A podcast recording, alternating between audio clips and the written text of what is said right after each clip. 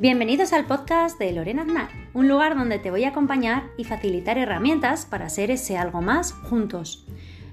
Soy coach, soy mamá, formadora, emprendedora y autora del libro Algo más que mamás. En cada capítulo compartiré claves para tu día a día, consejos prácticos que inspiran mi vida para ser ese algo más y que quizás puedan inspirar la tuya. Si te inspira el deseo de ser ese algo más cada día, este es tu podcast. Aquí te acompañaré con las herramientas de coaching, PNL, inteligencia emocional, disciplina positiva y mindfulness para conseguirlo. Bien, pues empecemos. Bueno, pues hoy, como os dije el otro día, voy a estar acompañada de una persona que, bueno, yo creo que en el destino de la vida nos encontró y, la verdad que voy a presentarla. Hola Gemma Brum. Hola Lorena Aznar. Bueno, un placer tenerte por aquí. Yo quiero hoy hablar con Gema de un tema muy interesante que es cómo despeinarse para ser más libre y feliz. Ojo, tela marinera. Ojo, ojo. No sé yo, ¿eh? Vamos a tener que atarnos bien ahí y sentarnos en la silla para ver qué vamos a hacer. Gema Mirar es una cuarentañera apasionada del crecimiento personal. Es escritora de libros en clave de humor que invitan a despeinarse. Tienes dos libros, ¿no, Gema? Sí, tengo ahora mismo dos libros en el mercado, sí, sí. Y bueno, coméntales cuáles son esos dos libros. Bueno, pues el primero que lo saqué el año pasado es Diario de una despeinada, Deja que la vida te despeine, basado en mi blog, que se, que se llama así. Y el segundo se llama Suéltate el pelo. Como ves, van las dos en la misma línea, al final de despeinarse, ¿no? que es de lo que se trata. Y fíjate, pues con estos dos títulos tan interesantes y esto que nos vas a comentar tú de cómo despeinarnos para ser más libres y felices, eh, cuando comenzaste a despeinarte tú? Yo creo que siempre he sido un poco despeinada de la vida. Lo que pasa que, bueno, siempre hablamos un poquito de los condicionamientos, ¿no? Al final que tenemos culturales, educacionales, en mi caso de familia, sociales, que bueno, pues te hacen que tengas un poquito todavía ahí el pelo un poquito, la coleta, como digo yo, prieta un poco, ¿no? Y que, bueno, pues te hacen que no te dejen despeinar, y eso que en Zaragoza tenemos cierzo, y que, que nos despeinamos, pero bueno, te condicionan. Entonces yo realmente despeinarme, pues fíjate, casi con 40. Por eso, bueno, mm, aprovecho para decir que 40 es una edad ideal, maravillosa, ¿verdad, Lorena? Nosotros sí, sí, estamos ahí, ahí para hacer lo que realmente quieres hacer, para despeinarte, para, para encontrar el sentido de tu vida y para ir a por ello. Muy bien. Fíjate, eh, además es que mm, es curioso porque eh, has escrito dos libros en breve, bueno, en muy corto periodo de tiempo. Y, claro, otra duda que yo tengo es que si siempre te ha gustado escribir. Siempre, siempre, siempre, desde pequeñita. De hecho, bueno, yo era la típica que cuando estábamos en el colegio les escribía poesías a mis amigas, me decían, me gusta tal chico, yo les hacía poemas para los chicos, yo también escribía los míos. Y con 12 años empecé mi primer libro. Y bueno, ya sabes, luego la vida, ¿verdad? Pues te lleva por otros derroteros de alguna manera, pero por eso insisto, nunca es tarde, porque fíjate, con mis 40 y, eh, no voy a decir cuántos, 40, eh, 40 y, 40 y, ya está. Pues, pues fíjate lo que dices tú, en poco tiempo llevo dos libros y voy por el tercero ya. Sí, yo tengo ganas de leerlo. Entonces... Sí, sí, yo tengo ganas de leerlo porque me quedé con el primero ahí con la intriga, eh, os lo recomiendo y, la verdad que son súper interesantes los dos. Y eso es también una pregunta que, viene a colación de esto, es ¿qué podemos encontrar en esos dos libros? Vale, son distintos, ¿vale? El primero es, es una novela en formato de diario, pero es un tipo novela en clave de humor, eso sí es importante porque creo que es mi marca personal, el humor, ¿no? Me gusta tratar todo, creo que es una de las herramientas más útiles que tenemos eh, para, para, ser más felices realmente. Yo necesito más humor. Sí, bueno. bueno, una es la de ver el lado positivo, incluso de lo negativo, ¿no? Y, bueno, enfocarla al humor, la verdad es que no veas cómo alivia muchas veces las situaciones. Entonces, bueno, el primer libro es en formato novela, en clave de humor, pero con un trasfondo lógicamente de crecimiento personal y enfocado sobre todo al empoderamiento de la mujer, ¿no? Porque me enfoco mucho en eso. Mm. Va muy enfocada a la mujer, aunque lo pueden leer también los chicos, ¿eh? No hay problema, pero la protagonista es una mujer de 40. Y el segundo, pues es más didáctico, Está enfocado, digamos, en el contenido de lo que yo hago en mis talleres, eh, que es bueno, pues contenidos de emociones y salud, autoconocimiento, autoestima. También tiene su toque de humor, pero es más práctico, didáctico, con ejercicios, con audios. Fíjate, nos cuentas que haces esos talleres, que en este segundo libro, el de Suéltate el pelo, podemos encontrar herramientas que facilitas en esos talleres. ¿Y a quién acompañas en esos talleres? Pues como te decía, a ver, están escritos, están enfocados, eh, porque es mi nicho de, de alguna manera, ¿no? En mujeres en mujeres, porque creo, aunque vuelvo a insistir, ¿eh? sirve igual para, para, hombres, porque el tema este de las emociones que tú lo sabes, Lorena, nos sirve, como seres humanos, nos sirve seamos hombres o mujeres. Pero sí que es cierto que considero que probablemente la mujer, por un, por un background ¿no? que tenemos... Eh, eh, de condicionamientos, de creencias, ¿no? A nivel cultural y a nivel religioso incluso, pues tenemos un poquito más de peso en ese sentido. Entonces nos cuesta romper ciertas barreras. Y por eso me he enfocado más en eso, porque además es mi propia experiencia personal de reinvención, ¿no? A partir de los 40. Entonces, bueno, me enfoco un poquito más en eso. Y fíjate, eh, nos has comentado que, que, podíamos encontrar en esos dos libros, eh, eh, esa diferencia en esos dos libros, ¿cuál es el que, si, como si dijéramos, te costó, que, que, saliera más fácil, ¿no? que fluyera más a la hora de, de escribirse? Pues claro, es que son tan distintos porque uno es eh, mi esencia. Claro, el primero, deja que la vida te despeine, es, mi esencia, ¿no? Soy yo. De hecho, mucha gente me encanta que me lo dice. Mucha gente me dice, es que lo estaba leyendo y muchas cosas me parecía que te estaba viendo a ti decirlas, ¿no? Entonces, bueno, eh, soy muy yo y es mucho mi humor. Entonces, es, mucha, mucho, es más creativo, lógicamente, ¿no? Porque es todo, digamos, más inventiva. Pero el segundo también es muy interesante porque es una forma de que, claro, cuando tú vas a un taller si te sales de... Todos sabemos, ¿no? Hemos ido a un taller y sales súper motivado, con ganas, con energía, voy a cambiar mi vida casi. Pero claro, tú te vas a tu casa y a los días que pasa, que esa energía lógicamente baja y vuelves a tu rutina. Cuando tienes el libro, quieras que no, bueno, tú te lo lees. Y al tiempo lo vuelves a coger. Y si necesitas hacer un ejercicio más veces, lo haces. Y, y siempre lo tienes allí. Uh -huh. Entonces, bueno, pues eh, han fluido de manera diferente, porque los contenidos son diferentes, pero la verdad es que los dos me ha encantado hacerlos. Fíjate, eh, supongo que tu familia los habrá leído, sí. tus padres, Alfonso. ¿Qué te dicen de los libros? ¿Qué te, ¿Qué te, comentan? Porque claro, si este primero que estás diciendo eres tan tú, sí, te, bueno. te, te, identificarán, ¿no? Dirán, sí, esa eres tú, no es fulanita de, hecho, de, tal. Sí, sí, de hecho allí, pues lógicamente eh, la pregunta del millón es, ¿es autobiográfico? No pero hay varios personajes y lógicamente cosas de mí están en la protagonista, no soy yo, pero sí que hay cosas de mí, hay cosas en otros personajes, hay cosas que he cogido de mi entorno, gente de mi entorno y las he puesto en los personajes. Ah. Pero claro, depende de quién lo lea, pues lo lee mi hermana y dice, y ve a mis padres. Lo lee mi madre y se ha sentido identificada en claro, cosas. Es claro, lo que te voy a decir, ¿no? Se sienten identificados claro, en esos personajes. Claro, incluso alguna amiga se ha visto reflejada en cosas, ¿no? Uh -huh. Entonces, bueno, pero al final nos alimentamos un poco de eso, ¿no? Claro. De lo que sabemos, vivimos y lo llevamos ahí a, a y, y eh, la protagonista tiene un gato, ¿no? Sí, como yo, claro. Claro, por eso, pero y es, y es, tu gato, ¿no? sí. Ese sí que es tu gato, ese es gato seguro, seguro, ¿no? Sí, sí, que además tiene un gato que tiene 19 años, Mi ¿no? gato tiene 19 años. Oh, yo, yo, no sabía que un gato tenía, podía... Sí, bueno, de hecho han vivido algunos hasta 21. Jolín. Eso ya, pero eso ya es eh, muchísimo. Bueno, 19 ya es muchísimo, Muy pero bueno, bien. de momento ahí está. Eh, y por ejemplo, a una persona que, pues una cuarentañera, como estás diciendo, esa, que empieza a apasionarse por ese crecimiento personal, ¿cuál de los dos primeros le recomendarías empezar a leer? Eh, mira, pues a ver, claro, yo casi primero el, el, segundo, fíjate, porque creo que es un libro, a lo mejor para una persona que está más avanzada. Ayer, bueno, ayer tuvimos una presentación y lo comentaba mi compañera que ya está, bueno, pues más avanzada en estos temas, ha hecho también un posgrado de coaching, en fin. Y ella me decía, claro, yo todo esto ya lo sé, pero me ha venido súper bien para recordar cosas, claro. ¿no? Que a veces las dejas y se te olvidan. Nos olvidamos mucho. Pero ella ya tiene un proceso andado. Sin embargo, para la persona que a lo mejor inicia ahora, pues creo que está escrito, bueno, tú lo dirás que lo has escrito y que tú también sí. sabes de estas cosas, entonces como en un lenguaje creo muy sencillo, muy cercano, que te pueden empezar a, a ayudar a trabajar todo eso, ¿no? Uh -huh. Entonces es más didáctico. Si te lo quieres pasar bien, pues bueno, el otro. El primero. Decimos el segundo eh, que ha escrito Gema es el de suéltate el pelo es. y el primero es el deja que la vida te despeine. Es. Bueno, pues yo voy a hacerte dos preguntas ahora que son, yo creo que son eh, un poquito como cierre ya de este podcast. Ya sabes que mis podcasts son cortitos para que llegue la esencia a aquellos que lo escuchan. La primera pregunta es, antes del cierre, es ¿Cuál ha sido tu momento moño tenso? El más moño uy, tenso. uy. O coleta bien apretada que tú has dicho en el libro.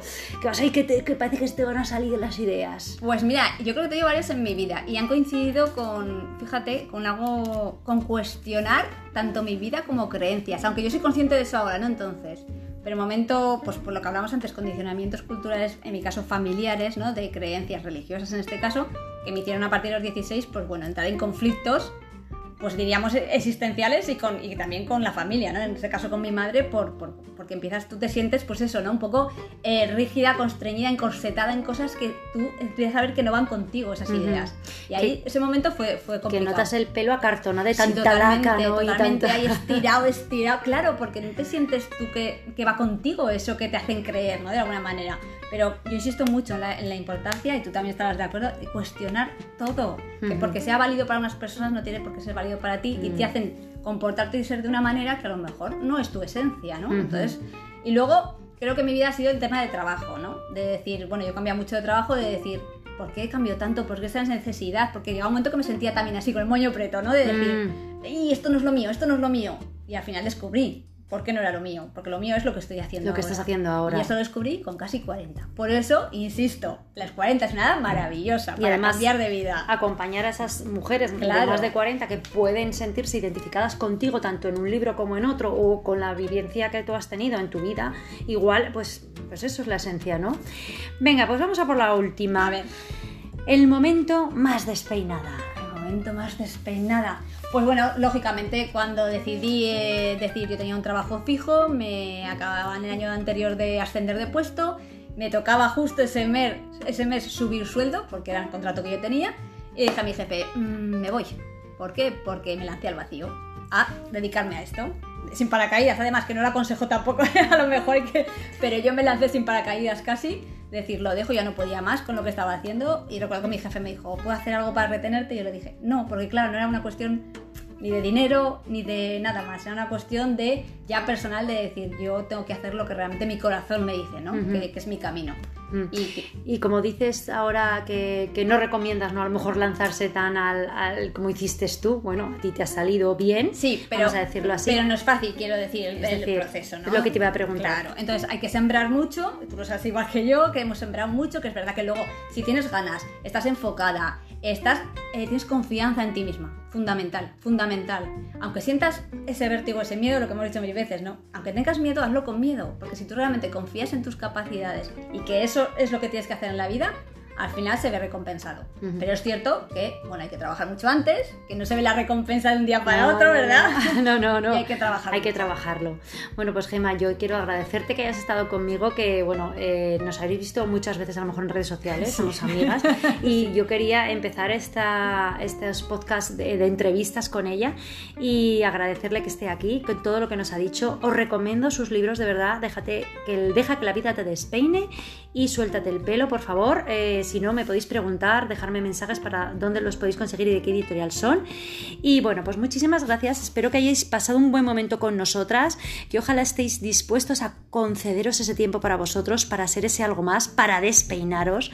Recordar que como personas lo estáis haciendo lo mejor que sabéis y que de los errores sacamos soluciones. Os invito a escucharos, a parar, a quereros, a valoraros y a apreciaros.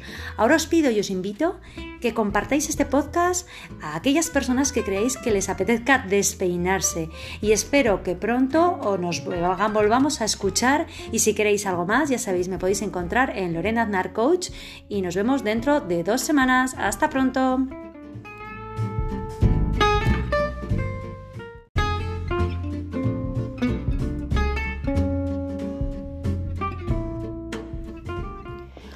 Hola, bienvenidos a este podcast, donde te voy a acompañar y facilitar herramientas para ser ese algo más. Soy Lorena Aznar, soy mamá, coach familiar, futura psicóloga, formadora y autora del libro Algo más que mamás. En cada capítulo compartiré claves para tu día a día, consejos prácticos que inspiran mi vida y que quizás inspiren la tuya.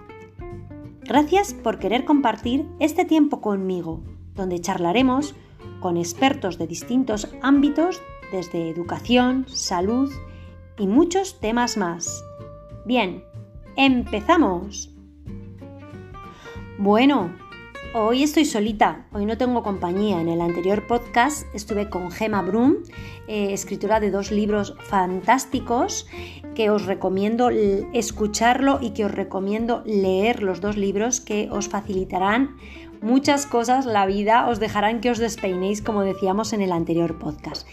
Y en este podcast vamos a hablar un poco de cómo dejar el perfeccionismo a un lado. Ese perfeccionismo, esa exigencia que nos ponemos en nuestro día a día, como mujeres, como hombres, como madres, como padres, como personas, como trabajadores.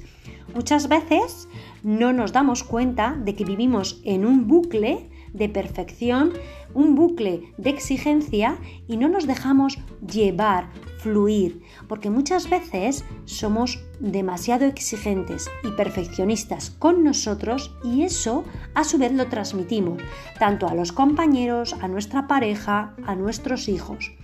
Pues hoy os quiero dejar unos puntos, unos tips que igual os pueden aportar información, reflexión y que quizás, oye, os inspiren a cambiar esa visión de la perfección y de la exigencia que tenemos muchas veces. Yo empezaría mm, pues mm, haciendo lo siguiente, ¿no? Ese perfeccionismo, esa exigencia que tenemos muchas veces, hay veces que hay que decirle, oye, cállate, cállate de una vez, que estás en mi cabeza todo el rato dándome la brasa tenemos que darnos cuenta que lo, que estamos hablando, lo que estamos diciendo y ese querer tener todo, todo perfecto y esa exigencia que nos ponemos a nosotros mismos nos hace desgastarnos. Por lo tanto, yo os invitaría el decir, cállate, no digas nada más, porque mm, yo creo que otra de las cosas que es importante ante este perfeccionismo y esta exigencia es que las cosas son así, hay que aceptar hay cosas que tenemos que aceptarlas tal como son. No quiero decir que hay que aceptar todo como venga, pero hay cosas que hay que aceptarlas tal y como son. Dejarlas tal y como son. Si además ese perfeccionismo y esa exigencia empezamos a romper esas rutinas o incluso esos hábitos que se han quedado con nosotros que no nos están aportando, al contrario, nos están desgastando, esos hábitos negativos, podríamos eh, vivir más tranquilos, con menos exigencia y con menos perfeccionismo. Recordar, callar a esa perfección, decirle cállate, aceptar las cosas, que hay veces que hay cosas que las tenemos que aceptar tal y como son. E incluso empezar a eliminar, a quitar, a romper con esas mm, cosas que hacemos habitualmente, esos hábitos que son negativos y no nos están ayudando a que ese perfeccionismo y esa exigencia esté todo el día con nosotros. También es cierto que nosotros mismos eh, tenemos, mm, como si dijéramos, nuestro criterio de perfección y exigencia súper alto. Entonces, que ese criterio de calidad o de perfección o de exigencia lo bajemos, no sea tan alto. Es decir, que está mejor hecho que perfecto muchísimas veces. Y a veces esa perfección y esa exigencia que tenemos con nosotros, esa el hacer las cosas de la mejor manera posible y perfectas, pues a lo mejor tal cual las hemos hecho, ya están bien. Si nos empezamos a dar en ese bucle de la perfección y de la exigencia, pasará con mismo con los niños, que a lo mejor les estamos exigiendo y haciendo que hagan todo perfecto, perfecto, y para ellos lo que han trabajado hasta el momento ya ha sido perfecto, ese criterio de calidad está más bajito, ¿no? Pues a lo mejor sería otro de los puntos. Em, ¿Qué pasa? Si cuando empezamos a hacer algo, el resultado esperado no es el que creíamos, claro, el, el perfeccionista siempre quiere más, el exigente siempre quiere más. Entonces, ¿cuál es el resultado que tú quieres? Bueno, pues lo que hacemos lo estamos haciendo lo mejor que sabemos, de la mejor manera posible, eh, acompañados de esos recursos que tenemos y que nos están dando valor a nuestro eh, trabajo, a nuestro día a día. Por lo tanto, es importante también. Vamos a ir recordando, recuerda, callamos a la perfección, cállate, ya vale, no queremos escucharte. Vamos a darnos cuenta de que hay cosas que tenemos que aceptarlas tal y como son, que no las podemos cambiar y que además, eh, si estamos con esa exigencia, esa perfección no nos ayuda. Si empezamos a darnos cuenta que hay hábitos negativos en nuestro día a día, los eliminamos, rompemos con ellos, también nos va a aportar bastante valor. El que vamos a dejar de eh, ese perfeccionismo a un lado, poner ese criterio de calidad ante las cosas que hacemos más bajito, tanto para nosotros como para los demás. Vamos a vivir más tranquilos, vamos a fluir más a la hora de hacer las cosas. Y además, cuando hagamos las cosas, si el resultado no es el que en un principio habíamos esperado, esa expectativa, pues bueno, pues vamos a ver que lo hemos hecho lo mejor que sabemos, que nuestros hijos también lo están haciendo lo mejor que saben y que podemos, sí, a lo mejor ante ese error, decir, bueno, ¿qué podría hacer distinto la próxima vez? ¿Para qué? Para estar yo más tranquila, no para estar exigiéndome con ese perfeccionismo y esa exigencia. Y aquí viene que lo uniría, que sería el último punto, a lo mejor es cómo gestionamos ese error. Ese error es un aprendizaje. Recordar que aquello que erramos nos puede dar luego soluciones a cómo hacerlo la próxima vez. ¿Qué podemos hacer distinto la próxima vez? ¿Qué podemos aportar de valor la próxima vez? ¿Cómo podemos poner una solución respetuosa la próxima vez que no nos haga, ser tan perfeccionistas y tan exigentes? Claro, yo hoy ese es el resumen que os quería decir. ¿Cómo dejamos el perfeccionismo a un lado? Callando la boca al perfeccionismo aceptando que hay cosas que las tenemos que aceptar tal y como son. Si esas rutinas o esos hábitos negativos que tenemos instaurados en nuestro día a día, eliminarlos, quitarlos, romper con ellos, no dejarles paso. Y esa calidad de nuestro perfeccionismo que lo tenemos tan alto, bájalo, ese criterio que sea más bajo. ¿Quién dice que tiene que ser de esa manera? Lo decimos nosotros, no lo dice nadie. Y a lo mejor las cosas están tal cual hechas, están fantásticas. Recordar, mejor hecho perfecto. ¿Y el resultado a lo mejor no era el esperado? Sí. ¿Y qué pasaría? No pasa nada. Ese error que, estamos viendo que nos puede desgastar hasta, hasta el extremo, bueno, pues gestionarlo y aprender qué podemos aprender nosotros de ese error y qué soluciones podemos poner para la próxima vez e incluso cómo podemos hacerlo distinto a la próxima vez. Bueno, pues muchísimas gracias. Espero que hayáis pasado un buen momento junto a mí. Ojalá estéis dispuestos a dejar al lado ese perfeccionismo, que estéis dispuestos a escucharos, a parar, a quereros, a valoraros y a apreciaros. Ahora os pido y os invito que si este podcast te ha hecho reflexionar, te ha gustado o te ha ayudado, lo compartáis con otras personas que creáis que puedan ayudarles a dejar el perfeccionismo a un lado. Y sí, nos vemos en el próximo capítulo y quizás y seguramente estaré acompañada. No lo sé, es sorpresa. Y muchísimas gracias por todos los comentarios que me dejáis, por todas las reseñas y que este podcast es gracias a vosotros. Así que muchas gracias, nos vemos dentro de unos días. Hasta pronto.